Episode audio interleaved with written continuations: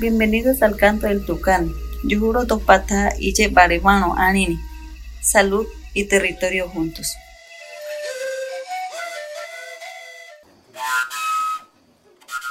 Cada tarde el tucán sale a cantar para anunciarle al resto de los animales de la selva lo que el próximo día traerá. El tucán prepara la selva para que ésta pueda enfrentarse al nuevo día. Les damos la bienvenida a nuestro propio Canto del Tucán, un programa creado por la organización Sinergias y diversos colaboradores con la intención de llevar la información sobre la salud, el territorio y el buen vivir en la Amazonía colombiana. Hoy el canto vuelve a sonar. En su tercera temporada, el Tucán viaja por territorios del Baupés para conocer y compartir las experiencias de autoridades indígenas en su proceso por proteger el territorio y la salud de las comunidades. Bienvenidos al canto del Tucán. Yuhuro Topata Iche Baremano Anini. Salud y territorio juntos. Digamos que los que hacemos parte del resguardo tenemos que tener una autoridad tradicional, su junta directiva y áreas de coordinación, igual como lo tenemos en digamos que en el gobierno de, ¿qué le digo?, de nuestra asociación, porque la asociación tiene su comité ejecutivo incluido con su junta directiva y su área de coordinación. Entonces, pues las comunidades quedó de esa manera en el momento. Y anteriormente, pues la comunidad de Tubón eh, tenía los estatutos de la Junta de Acción Comunal y era, que le digo, reconocida ante el ministerio bajo una resolución. Tenía su personería jurídica, pero como digamos que acabaron la Junta de Acción Comunal, pues mm. a partir de ese momento nosotros no dimos la funcionalidad ni, ni los estatutos ni las funciones de cada, de cada, ¿qué le digo? De cada funcionario que aparece en el cielo. Kayu mana de yo mamano episodio ne no ne. Canto del Tucán. Hoy jiria ji ne no ne. Borote bu yo maheo bono. Baupes ne ay no. Hipócare. Mamano ne me menen dai no ne. Borote no mate quemao. Sispi ne no ne. Lleva no. Ñame mate quemao no ne me menen dai mamano meme bago ñame hama te keman ahí pa no no ne meme indi aru ñame ma yo maheo bono baupes de no ne meme ne dai no dieva te kemo ne mamano borote ni buye aru no puede ka iye comunidades indígenas ne ahí no. Une meme ne dai no ma te kema aru ina pamija boba y poca teni yo sispe none alu ñananda y poen que mahieke un hioyek ani memene dai no mateke mama none kane alu none meme iri baru sispe none alu ñananda y poen que none meme iri baru mamá no me happy ni corei hau lleva no estado neino ahí pa no no meme estado neino ñamema meme no le happy ni corei bagauta ina ñanada ipoãke ne habotukupa ne dobaike boroteni medani aru ne mahieke memehe bukari kaye ne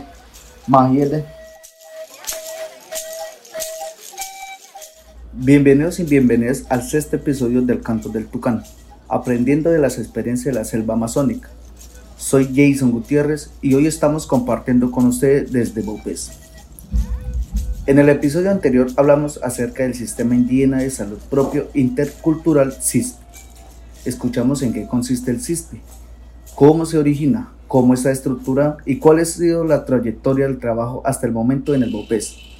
También escuchamos las experiencias de trabajo en las comunidades y organizaciones indígenas y se reflexionó sobre la importancia de articular y complementar el sistema propio de salud con el sistema general de seguridad social en salud.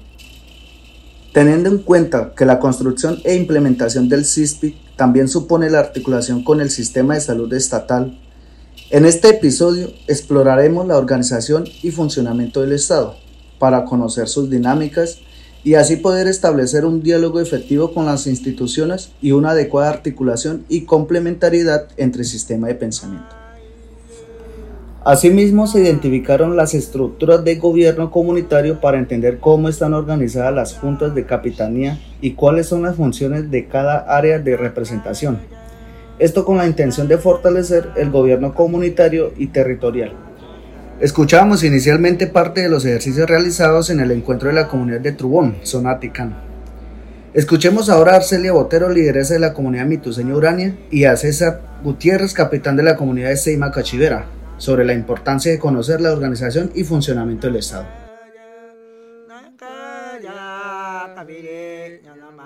Pues conocer, conocerlo, yo había escuchado, pero conocerlo no.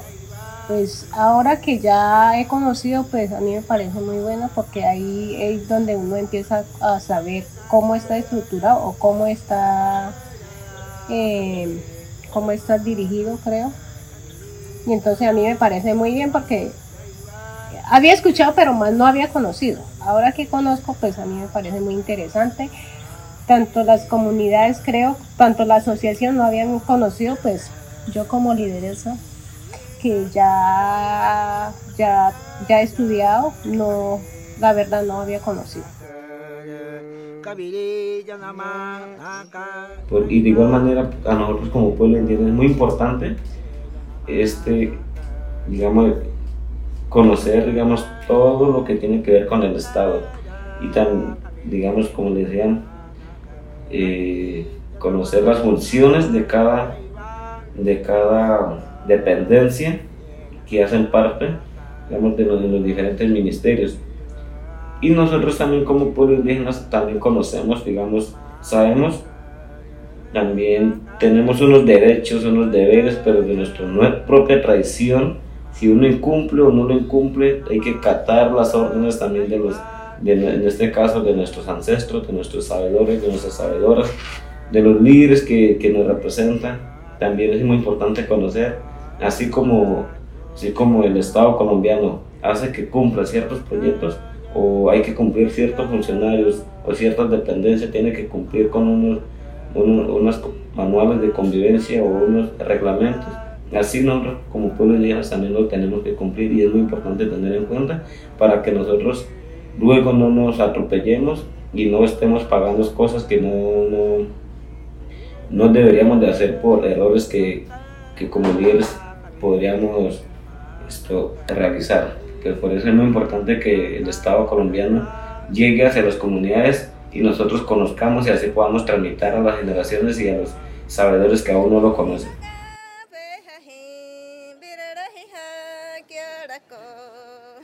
Entonces, el Estado como una forma de organización social, es decir, la sociedad decide organizarse, una forma de organización social, política, económica y coercitiva, constituida por un conjunto de instituciones que tienen el poder de regular la vida nacional en un territorio determinado. Entonces vamos por partes. Forma de organización social, política y económica. ¿no? Es decir, la sociedad decide organizarse en términos de lo social, en términos de lo político y en términos de lo económico también. Dice coercitiva, es decir, que el Estado de alguna forma utiliza el uso de la violencia, la fuerza. Para que las personas que pertenezcan a ese Estado pues cumplan las normas, cumplan eh, las determinadas reglas que se establecen. Si es necesario, a la fuerza. Es decir, hay unas normas que usted debe cumplir y si no las cumple, pues el Estado tiene, digamos, un aparato eh, de seguridad, de orden, que lo obliga a usted a cumplir esas normas. Y si usted no, no las cumple, pues ahí ya, digamos, vienen eh, ciertas acciones que lo, lo, pueden a usted privar de la libertad, porque usted está incumpliendo esas normas, por eso dice coercitiva, porque hace uso de la violencia, hace uso de la fuerza, ¿no? Pero esa violencia se dice que es legítima, ¿no? Por eso aquí en la otra definición dice, organización que reclama el monopolio sobre la violencia legítima. El Estado puede utilizar la violencia para hacer que usted cumpla esas normas. Pero ojo, ahí hay una violencia legítima, es decir, que puede eh, hacer uso de esa violencia hasta un límite determinado, hasta el límite que lo ponen las mismas normas, la misma constitución. Algunos elementos del Estado, clave esto, la población. ¿A qué se refiere con la población? Pues es el conjunto de personas que habitan en un determinado territorio. Un Estado necesita una población, no hay Estado sin población. El territorio, esto pues es fundamental también, que es el espacio en el que ejerce la soberanía del Estado. Y ese espacio no solamente es el espacio terrestre, sino también el espacio aéreo.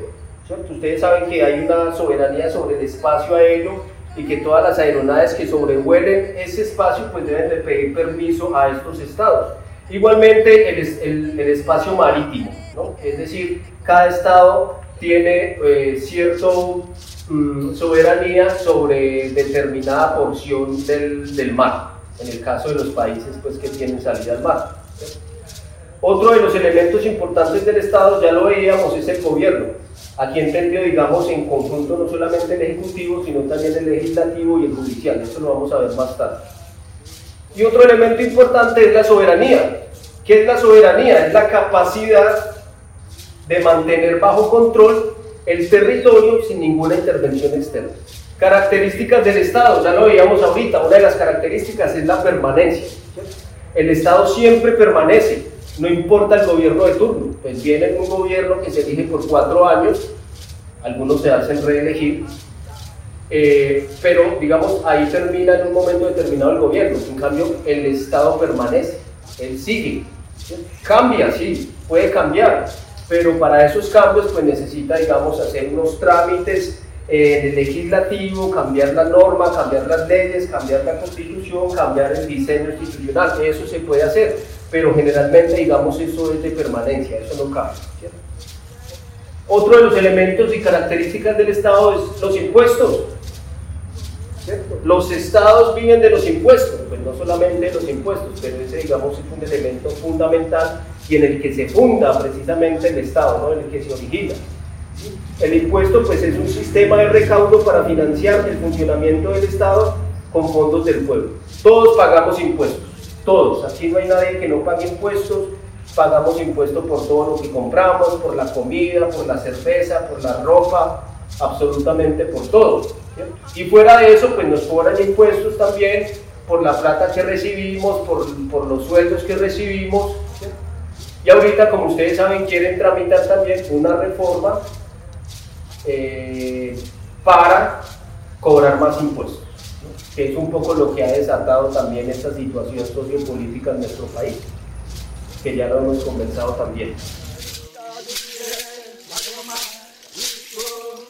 Creo que eso, para eso estamos aprendiendo, ¿no? Porque nosotros no teníamos conocimiento de eso, cómo está controlando, cómo están controlando cada, cada órgano de control qué hace cada, contra, cada órgano, por lo menos eh, la Contraloría, qué función tiene, eh, Defensoría del Pueblo, qué función tiene, pues aunque yo he escuchado que ellos son los que defienden el derecho de las personas. Eso sí, yo he escuchado porque una vez fui me invitaron a una reunión, pues eso sí, más o menos tengo idea. El Ministerio Público, no, la verdad eso sí no sé. La Contraloría es el que hace seguimientos, creo que cómo están, eh, cómo están trabajando con, con los recursos de las entidades. Donde más rápido en Buyobo lleva no ne estado ne amiendo no. Ahí para no en. Ahí para no no le me mini no le más rápido en Buyobo. Kino Bedia bolote no maquebu. Hay panojano. Kiri yo ne estado colombiano ne. Ñame ama no ne meme. Ñame ma dire capuibu ne no ne meme ule. Aru ahí va yo cari de maje kuno sociopolítica ne hay no. Colombia. Luego de haber abordado lo que es el Estado, su origen, cómo está estructurado y cómo es su funcionamiento. Profundizamos acerca de la organización del Estado colombiano para entender aspectos como las ramas del poder público, los órganos de control, el equilibrio de poderes, la democracia y sobre todo la situación política de nuestro país. Escuchemos a Salvador Fernández, presidente de la asociación ATIAN, reflexionando acerca de lo aprendido.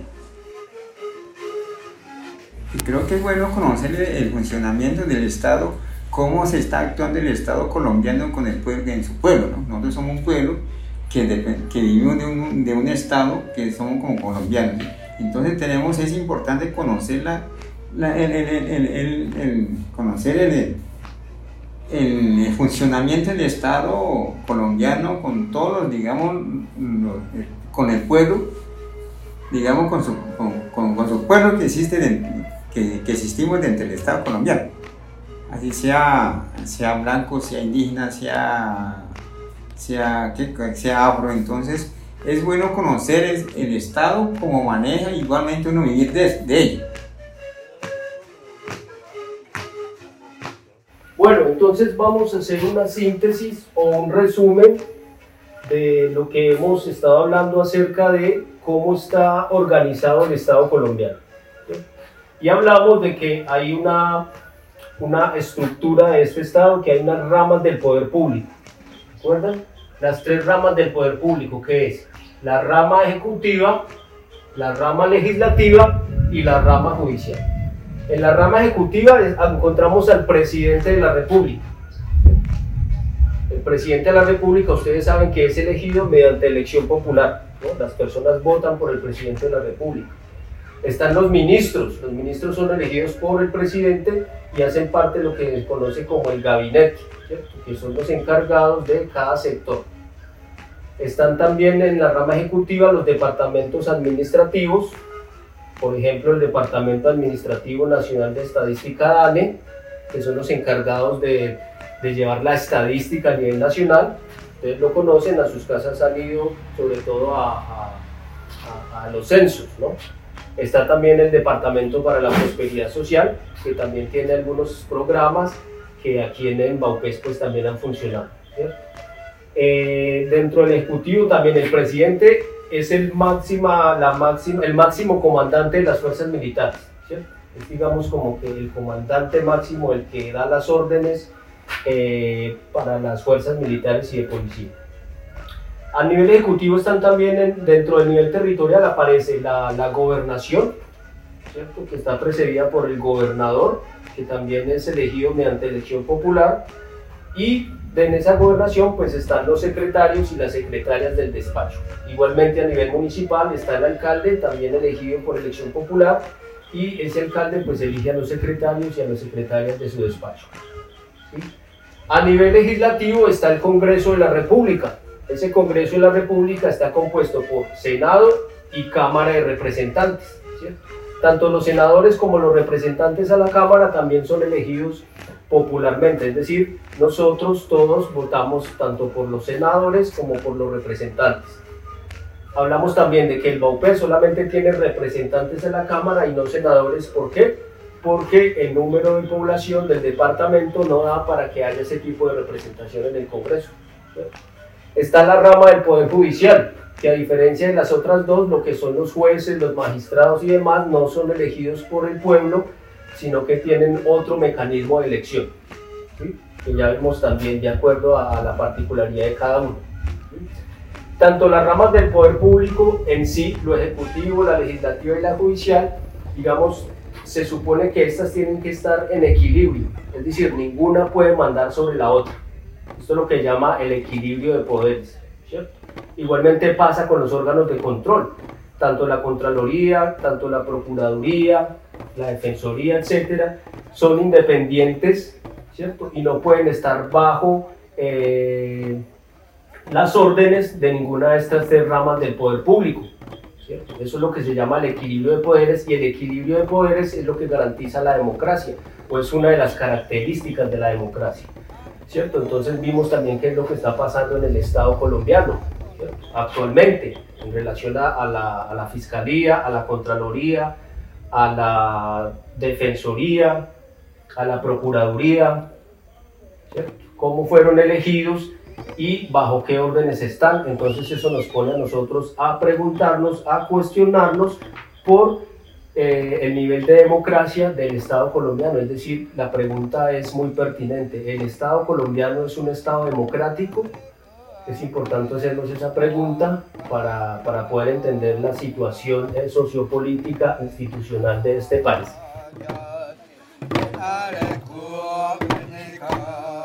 Para mí el Estado, donde dice el Estado colombiano, es solamente donde quiere decir, digamos, quiénes somos, somos un país, un país, es el Estado, donde, donde en pocas palabras se entiende como Estado colombiano. De acuerdo a eso, pues ya desde el Estado viene bajo unas, unos, unos decretos, unas leyes que rigen a que nosotros como ciudadanos o como colombianos podamos tener, digamos, ese, ese conocimiento esa gran importancia de que el Estado nos rige unos decretos, unas leyes. ¿Qué aprendí? Pues conocer cómo está estructurada la rama de la rama judicial, legislativo, eh, de control, eh, cómo está estructurada la Contraloría, la Defensoría, ¿cuál era la otra? La Defensoría creo que fue pues ahí aprendí de eso porque yo nunca había, pues eh, había escuchado pero no había conocido cómo estaba estructurado el Estado colombiano. Eso, de eso he aprendido. Yo le más happening pues yo ahí para no no yo Estado colombiano ne ahí no kiri ahí para no no na no le meme kiri ne ahí no ne más happening pues yo kai de hape na no maha o bolote na no maha je de jo pamima ai pa no no maha ne habo ke de mahe o bono hiude kiwari maha. Ai pa no no me meni na mahe pamia bo ai pa ai pa no no na representai di mahe comunidades ne ai aru nyameha manane muha maha nya nya bohe hipoba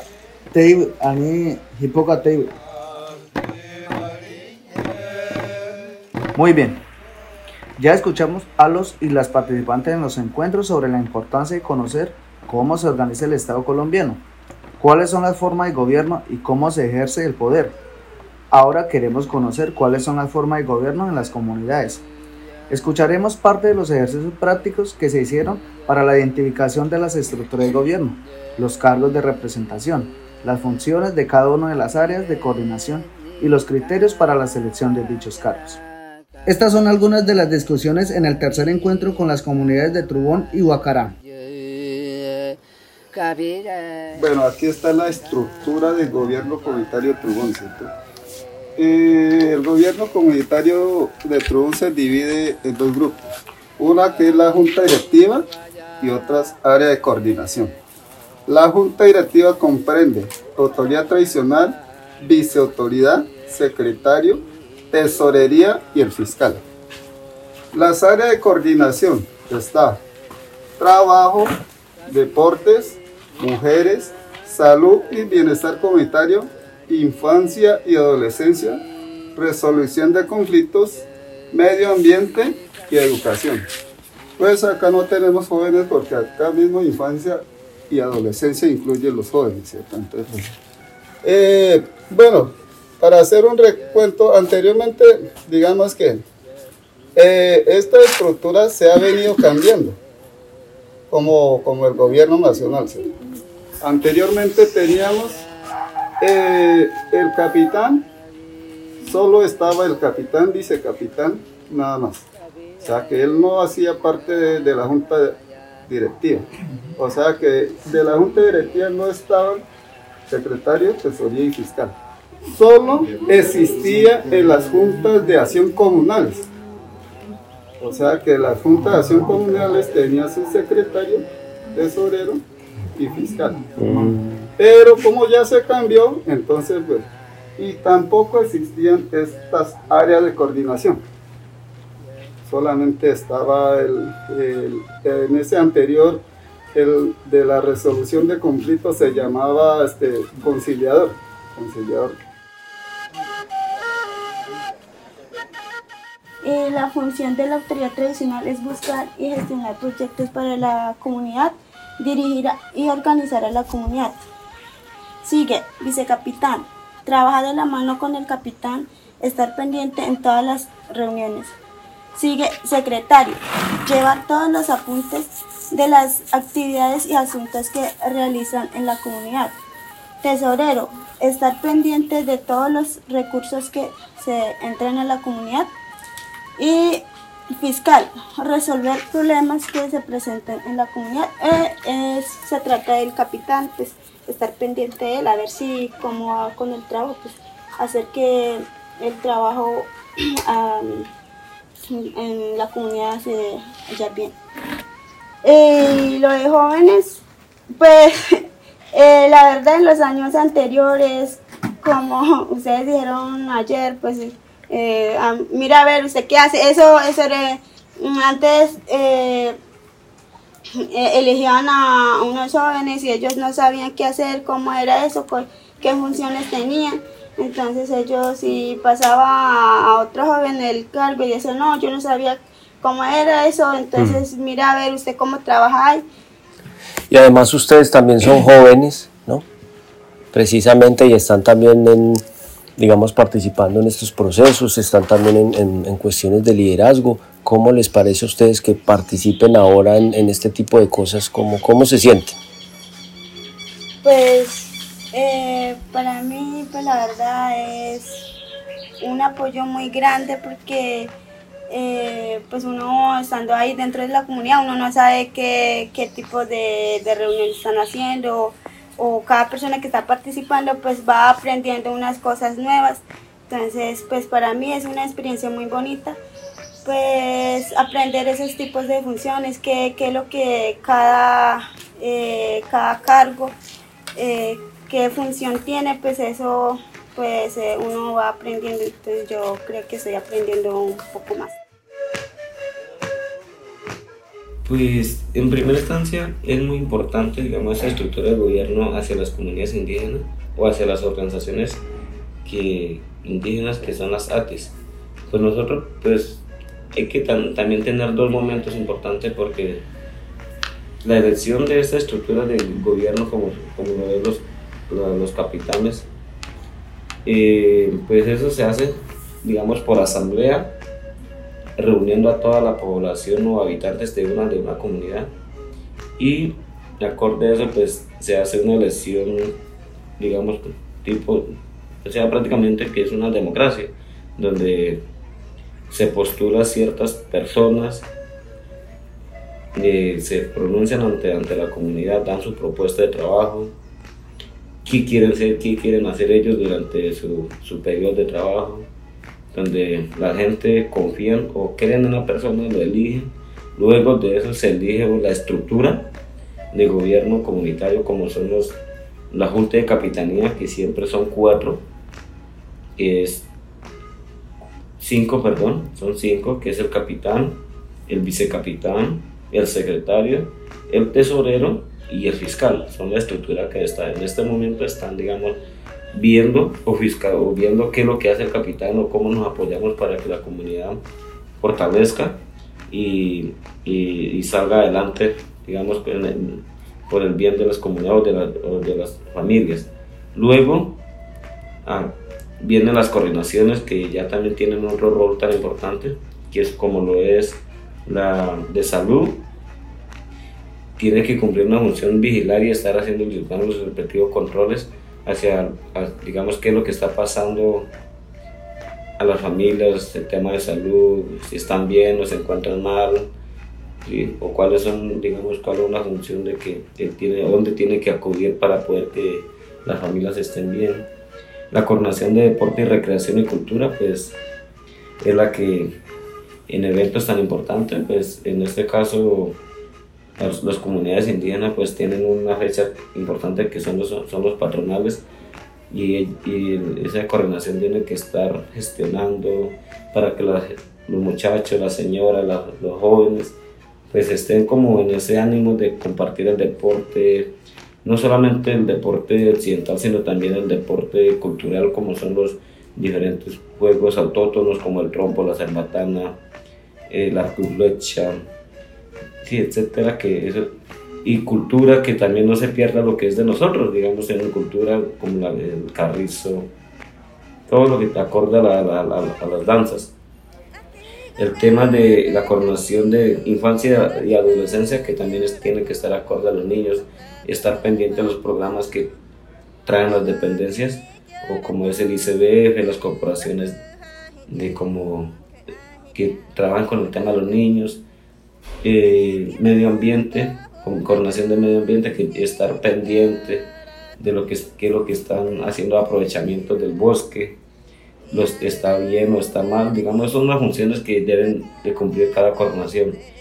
El sabedor, pues, es, él también tiene que estar pendiente de aquellas familias que están bien de la salud, se encuentran mal, y en coordinación con el comité de salud. Ellos dos juegan un papel tan importante que es, digamos, estar vigilando de que los niños o las familias se encuentren bien. Pero el gobierno del arte, creo que el gobierno comunitario, él está asociado con el gobierno del arte. Porque del arte, eh, él, es, él es el líder sobre, sobre de los gobiernos comunitarios, él es solamente el, digamos, presidente del ATI es solamente un representante de todas estas autoridades, autoridades comunitarios y autoridades sabedores, toda cantidad, y solamente él es, él es gestor, él es líder de toda esa cantidad de personal, solamente por, por ejecución, digamos, por, por gestiones, creo. Pero él también está estructurado en las áreas y todo. Sí, él es el, encargado de gestionar en diferentes instituciones públicas, tanto el departamento, municipio, en otra instancia, en otro departamento, otro en otro, otra institución que aparece. ¿Y quiénes más están ahí en la ATI? Pues en la ATI está, la, está, la, está presidente, está secretario, está tesorero, también está conformado fiscal y área de mujer. Entonces, esto, el, el, presidente solamente se encargaría de andar con el, con el secretario en sus gestiones y siempre cuando también se presta el servicio señor secretario, digamos la junta directiva. Entonces hoy en día, en, adelante, pues yo digo que hay que ver muy bien a la, a la, a la ATIS, como elegir un presidente del ATIS, y ese personal también que ser muy bien escogida para que pueda avanzar la, la ATIS, digamos, la elección. Porque elegimos un presidente y elegimos unos ciertos personajes, muchachos, no tiene ese ánimo, no tiene esa vocación de sacar adelante a la comunidad, a la zona, pero totalmente tiene que fracasar, se decae y no tiene comunicación con los capitanes tampoco, con la comunidad, digamos, con el corresponde la, la zona. Ahora, esto, esto de las funciones que vimos, que es un ejercicio muy importante, ustedes lo hicieron, digamos, bien, lo que dice Arturo, esto toca seguirle trabajando. Para asignarle las funciones a esto, esto no lo vamos a hacer en dos días, ni siquiera en cinco. Entonces hay que seguirle trabajando a, este, a, este, a esta estructura y a las funciones sobre todo. Pero ya lo que plantearon, digamos, da un avance hacia dónde es que hay que ir orientando. Por lo que, lo que decían aquí las compañeras de Bacará cuando exponían que hablábamos ayer. Se elige a alguien y cuando esa persona llega ahí no sabe qué hacer porque no está claro qué hacer. es fundamental para la estructura del gobierno que esas, esas áreas de coordinación se tengan claro cuáles son sus funciones. Varias, específicas, bien pensadas, qué es lo que tiene que hacer. Y así cuando la persona llegue ahí, entonces ya va, ah, bueno, yo tengo que hacer esto. Claro, porque siempre ha sucedido, Byron, que le digo, bueno, de pronto uno le nombra a tal persona para cualquier área de eso, ¿qué función Todavía no está escrito la función, o sea que llega es como, ciego, digamos. Hacer nada porque no sí, improvisar. ¿Qué función tiene? Claro. Lo otro también es cómo elegimos a esas personas. Muchas veces pasa que elegimos a alguien ahí para, para rellenar rápido, como hágale, yo lo noto aquí, pero fresco, usted no tiene que hacer solo nada. Por requisito, Solo por requisito, y ese es un error y un problema de gobernanza también porque la persona que llegue ahí tiene que estar y tiene que estar al frente. Y yo lo voy a poner a usted, yo sé que usted trabaja allá en el pueblo, pero preso. ese man no va a aportar nada porque va a estar ocupado allá. Es más, ni vive en la comunidad y aparece ahí como coordinador de área. Pasa también, ¿sí o no? Así hemos llegado al final de este episodio del Canto del Tucán. Agradecemos a todos los participantes que nos contaron hoy sus experiencias. También le damos las gracias a CLUA por su apoyo constante para la elaboración de estos programas. Sigan en sintonía para escuchar el próximo episodio, en donde hablaremos sobre el Sistema General de Seguridad Social en Salud, cómo está estructurado, cómo funciona, cuáles son los actores del sistema y de qué forma podemos participar los pueblos indígenas en la planeación de acciones en salud. Hasta pronto. El canto del tucán cuenta las historias de la selva amazónica. Manténganse en sintonía con nuestro canto en Yurupari Estéreo en la 104.3 FM y la emisora de la policía en la 91.3 FM.